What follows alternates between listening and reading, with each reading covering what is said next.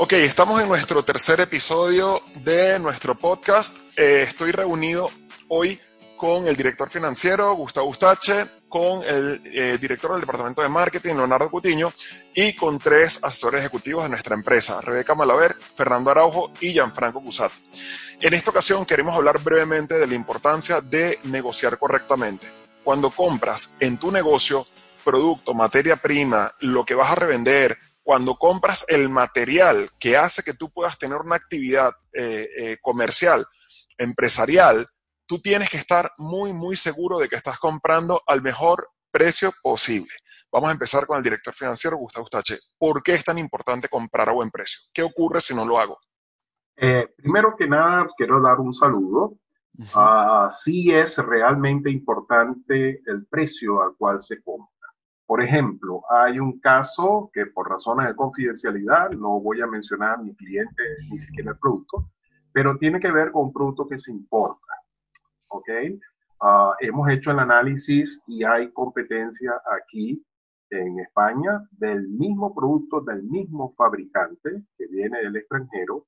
Y cuando hacemos el estudio de factibilidad, el precio que está vendiendo esas, esas esos distribuidores, esos detallistas acá, realmente es un precio mucho más bajo del que nosotros hemos recibido para hacer el estudio.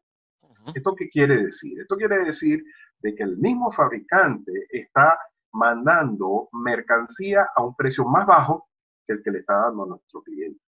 ¿Cómo es eso posible? Obviamente porque sí se puede negociar el precio. Uno puede hablar con el fabricante y llegar a un acuerdo aún haciendo ajustes por debajo del precio original que nos dio. Ahora hablando en general, ahora hablando en general de, una, de un negocio, una panadería, pastelería, cafetería, este, una de las funciones principales de quien se está encargando, del dueño del negocio, es negociar con los proveedores. No puedo llegar a aumentar los precios de mi producto sencillamente por no haber negociado correctamente al hacer las compras. Correcto. Fernando, em, el, el dueño de negocio habitual piensa de esta forma, como acaba de decir Gustavo. Compro a cualquier precio, le compro al primer proveedor que me venga, al, al, costo que yo estoy pagando, le imputo lo que me cuesta mi negocio y de ahí resulta el precio final. Y si el precio final mío resulta demasiado caro y el mercado no quiere, pues allá ellos. Yo lo que valgo es esto y me lo tienen que pagar. Y no recaen en la importancia de no comprar al primer proveedor que te visita. ¿Cómo lo enfocarías tú o cómo lo enfocas tú? Pues muy sencillo, dependiendo del negocio que vayas a, tener, ¿vale? Y gracias a Coña Aguirre y a través de nuestro estudio financiero, no solamente se puede determinar cuáles pueden ser los costos de ese producto, sino también cuál es la competencia que hay. Porque ya no es solamente el precio que tú puedas conseguir, el precio que tú puedas vender, es a cómo está vendiendo y a cuánto está vendiendo y qué cantidad está vendiendo tu competencia. Es muy importante este, a la hora de tratar con proveedores, eh, es como todo en la vida. Todo el mundo quiere vender algo, todo el mundo tiene necesidad de vender algo para comer. Todos los proveedores van a querer vender algo. Tú eres eh, eh, la persona que tiene que ser el, el, interesante para los proveedores y tratar de ver cuáles son las promociones que te da cada uno y buscar la mejor ventaja competitiva que puedas para tener un mejor precio, inclusive que tu misma competencia. Sin duda. Leo, esto explicaría lo que dice Fer, por qué nos encontramos que en una misma calle hay tres restaurantes, por ejemplo, con tres terrazas. ¿Cómo es posible que dos de ellos sí pueden ir adelante y hay uno de ellos que tiene que cerrar? Están en la misma calle, comparten la misma acera, venden los mismos productos más o menos, porque no es que uno es japonés y el otro es árabe y el otro vende comida española. No, los tres venden lo mismo ¿En qué recae? O sea, ¿hasta qué punto es importante el haber negociado bien y no pagar de más por la Coca-Cola y no pagar de más por la cerveza? En tu experiencia visitando clientes, ¿qué te has encontrado de los precios a los que compran? Alguno de ellos. Mira, eh, lógicamente, por, temas de, privacidad, no voy a decir nombres, pero sí es verdad que muchos de ellos, eh, obviamente, no tienen experiencia en el sector, se aventuran a, a, empezar un emprendimiento, un negocio nuevo y precisamente por no conocer esto, suelen caer en, ese error de comprar con el primer proveedor que aparece, que les pinta todo muy bonito, mm, no, no necesariamente no tiene por qué ser así, pero sencillamente se limitan, se condicionan ellos mismos a una sola opción en vez de, ampliar su abanico de opciones, como suele hacer la gente que ya tiene bastante tiempo aquí, que es sencillamente pedir por lo menos tres presupuestos. Llega un proveedor y dice, ok, mira, tengo esta, este tipo de teléfono, eh, te lo dejo a tantos euros y dice, ok, perfecto, yo lo tengo aquí, tengo tu propuesta, pero por mi cuenta voy buscando otros proveedores para precisamente encontrar realmente ese factor diferenciador, porque a lo mejor el otro no, no, necesariamente inclusive tiene que dar un mejor precio, sino que a lo mejor te puede dar más mercancía, más producto y realmente, como dices tú, es lo que ayuda a esos negocios, como ponías el ejemplo, de esos tres locales de, de comida que están uno al lado del otro, pues sencillamente ahí te das cuenta quién sabe negociar y quién no, porque sencillamente logra conseguir la misma calidad a un precio más económico para obviamente tener una mayor ganancia, cosa que el, este que llegó de último, que normalmente suele ser así, o que no tiene tanta experiencia en el sector o no sabe negociar, pues sencillamente comete el error de irse con el primer comercial que, que, que al final es su trabajo, él quiere vender, quiere sacarse su comisión y mmm, se aprovecha de ello.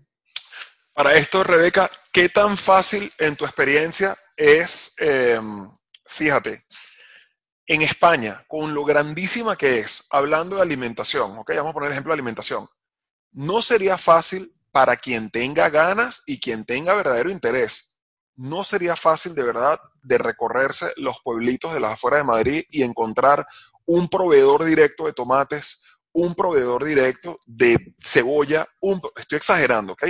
Pero para que podamos entender qué tan fácil podría ser saltarte el canal intermediario y llegar directo al productor para asegurarte el mejor precio posible. Rebeca, realmente para quien nos está escuchando, esto es posible. En España hay cientos de proveedores, distribuidores, productores finales, etcétera. Sí, claro, o sea, es posible en todos los sentidos. De hecho, nosotros en nuestra vida diaria o en nuestras actividades normalmente nosotros lo hacemos. Uh -huh. O sea, cuando nosotros tenemos eh, una necesidad y vamos por un servicio en específico, nosotros no vamos por el primero que encontramos, sino Correcto. que, como ya dice Leo, nosotros pues vamos buscando precios, vamos eh, buscando aquello que se ajusta más a nuestras necesidades. Y con respecto a tu pregunta en el área de alimentación, sí, o sea, uno puede, aquí hay muchísimos proveedores, lo que hay es que tener un poquito de visión para buscar un poquito más allá y no buscar el intermediario del intermediario del intermediario, porque existen. Y al final el precio que te queda a ti es mucho más alto y al final a eso repercute es al cliente, al que te compra porque Correcto. no le puedes vender por debajo de ese precio. Correcto. Jan, estamos acostumbrados, y tú que eres el último de incorporarse, digamos, a la oficina de Madrid, aunque llevas mucho más tiempo que casi los demás en la empresa, eh, es, nuestros clientes están acostumbrados al mercado cautivo, están acostumbrados a que, bueno, yo no me importa el precio final que tenga mi producto porque lo van a tener que pagar. ¿Qué pasa cuando llegan a España y se encuentran con un mercado gigantesco, eh, casi ilimitado? Sí, Gabriel, muchos de nuestros clientes están acostumbrados a eso mismo, ¿no? A, a la falta de oferta que existen en mercados de, digamos, de tercer mundo, ¿no? Por así decirlo, uh -huh. o, o, o, no de primer mundo, ¿no? Evidentemente acá en España, en mercado de primer mundo, primeramente el precio no lo va a determinar cuánto te costó a ti eh, ni la materia prima, ni el insumo, ni nada de eso. El precio lo va a determinar el mercado según oferta y demanda, ¿no? Uh -huh. Entonces, indiferentemente de eso es lo que lo, realmente lo que va allí a, a determinar el pre, tu precio de compra es los márgenes que puedas obtener, pero el precio lo pone el mercado. Entonces, eh, muchos de nuestros clientes se encuentran en esa barrera porque, bueno, vienen con cierta costumbre, ¿no? Uh -huh. De un mercado donde hay poca oferta y al final eh, el producto que tú puedas ofrecer simplemente la demanda, o, ojo, hay poca oferta y hay alta demanda, ¿no? En estos mercados. Claro. Este, de tercer mundo, como les he mencionado. Y bueno, eso como que mal acostumbra, ¿no? Un poco allí a, a, a, nuestros clientes. Pero bueno, hay que venir a adaptarse y para eso es nuestro trabajo, ¿no? El trabajo de Coneguirre, además, educar eh, financieramente, comercialmente a todos nuestros clientes para que puedan tener un emprendimiento exitoso y un emprendimiento claro. un poco más, más seguro. Claro. Fer, ¿querías comentar un ejemplo? Sí, quería hablar de un ejemplo, de un ejemplo real, ¿ok? Que tengo aquí en mis manos ahora mismo, consiguiendo, buscando pues documentación un poco de, de nuestros clientes. Uh -huh. Nosotros cerramos una cafetería para una clienta, uh -huh. ¿ok? Y cuando nos pusimos a estudiar los diferentes contratos que había, este vendedor o esta vendedora tenía un contrato con un proveedor, un proveedor de café, uh -huh. ¿ok? Entonces, este proveedor de café le había firmado un contrato a cambio de, le iba a decorar un poco la cafetería, le iba a poner pues mesa y silla de terraza, unos toldos, lo típico que quieren poner todos los proveedores, ¿ok? De acuerdo, ajá. El acuerdo. Este contrato consistía en que esta vendedora de esta cafetería tenía que consumir 1.560 kilos de café. Esto significa 300 kilos, 312 kilos al año por cinco años. ¿Ok? Cuando nosotros hacemos la negociación para nuestra clienta, a este contrato le quedaban 21 meses de vigencia, casi dos años. Entonces, ¿qué hizo el departamento financiero eh, en, apoyo al, al departamento ejecutivo a través del estudio financiero que siempre hacemos? y que siempre le recomendamos a todos los clientes, pues mira, que un café viene a ser aproximadamente 7 gramos de carga. O sea, una cafetera lo que tira es una carga de 7 gramos. Esto significa que tomando en cuenta la merma, se vienen a hacer unos 140 cafés por cada kilo. Esto significa que si tienes que vender 312 kilos, estamos hablando al año de unos 43.680 cafés a una media de un euro 30, esto significa que esa panadería o esa cafetería iba a facturar 56.784 euros al año. ¿Cuánto salía el coste de ese café? 26.400. O sea, estamos hablando de que todavía tenía un margen de más del doble, de 56.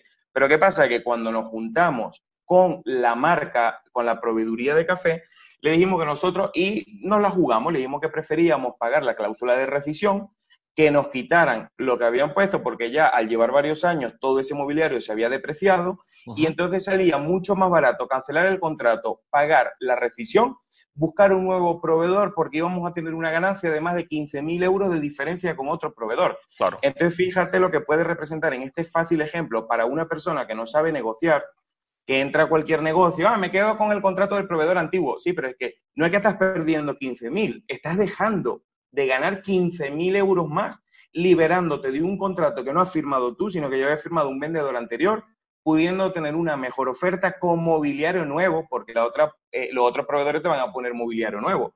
Y al final tú ibas a tener una ventaja de 15.000 euros más de facturación al año. fíjate la importancia de estudiar este contrato a través del estudio financiero de Coin. Es muchísimo. Em, para ir terminando, le voy a preguntar a Gustavo su reflexión final, pero primero digo esto. Es muy difícil obligar al mercado a que te pague lo que tú quieras. Ahí no hay ningún control. Tú no tienes dominio de decir al mercado, quiero que me pagues tanto por mi producto. Pero sí tienes la oportunidad de decidir cuánto quieres pagar tú por tu materia prima y por el producto que vas a vender. Entonces, si estamos diciendo de que tú estás en el medio entre lo que compras y lo que vendes y estamos concluyendo que no tenemos ningún poder sobre el precio de venta, pero sí tenemos poder sobre el precio de compra, pues tendrás que actuar sobre donde sí tienes margen de actuación, o sea, sobre el canal de compra. Gustavo, para terminar, ¿qué tan difícil es una vez que ya has comprado mal, una vez que ya te has atado a un mal contrato de proveedor, qué tan difícil es mejorar esos números luego? Bueno, básicamente lo que hay que saber, como bien explicó Fernando en el caso que mencionó, es analizar qué cuesta más. Si sencillamente pagar algún tipo de cláusula de, de rescisión del contrato o llevarlo adelante con las pérdidas que eso pudiera representar. Sin embargo, sin embargo, en el mundo de hoy, todo contrato se puede negociar. Una persona que ya esté amarrado, aunque esté en una mala situación, eh, eh, o sea, una mala condición de contrato, debe llamar a su proveedor y sentarlo a la mesa y decirle, mira, yo necesito ah, mejorar los costos de este, de este contrato. Y explicarle este, claramente, con números, sinceramente, mira, esto es lo que me está pasando con los números. Yo no me quiero salir del mercado, yo quiero estar dentro porque estoy sujeto a un precio de mercado, pero realmente no me está permitiendo generar eh, eh, un beneficio, por lo menos que signifique el valor de estar vendiendo este producto. Y los proveedores están dispuestos, están dispuestos, obvio. Eh, como dice el dicho popular, el que no llora no mama. O sea, quiere decir de que tú tienes que plantearle la situación y seriamente. Si no lo planteas, el proveedor te seguirá vendiendo al precio y él te seguirá diciendo, no, no, ese es el precio, no hay nada que se pueda hacer. Claro. Además de que siempre te van a contar la misma mentira. Es que tenemos que darle el precio a todo el mundo igual, porque tú imagínate que si te hacemos un descuento a ti, los demás no van a decir, eso nosotros hemos descubierto que es una total mentira. Lo hemos descubierto con franquicias, con proveedores, con vendedores, con todo el mundo. Hemos descubierto que es mentira. Para eso existen los acuerdos privados, para eso existen los acuerdos confidenciales y como bien ha dicho el director financiero, al final recae en, una cuestión de planificación y ejecución, entendiendo que de eso depende parte de tu negocio. Bueno, gracias equipo a todos. Gracias por habernos seguido. Esto ha sido un poco de reflexión de por qué la negociación es importante y por qué es parte fundamental para que tu negocio salga adelante y para que puedas obtener un margen interesante del día a día, de tu sudor y de tu trabajo. Saludos equipo, saludos seguidores, síguenos saludos, saludos. a arroba Síguenos, hasta luego.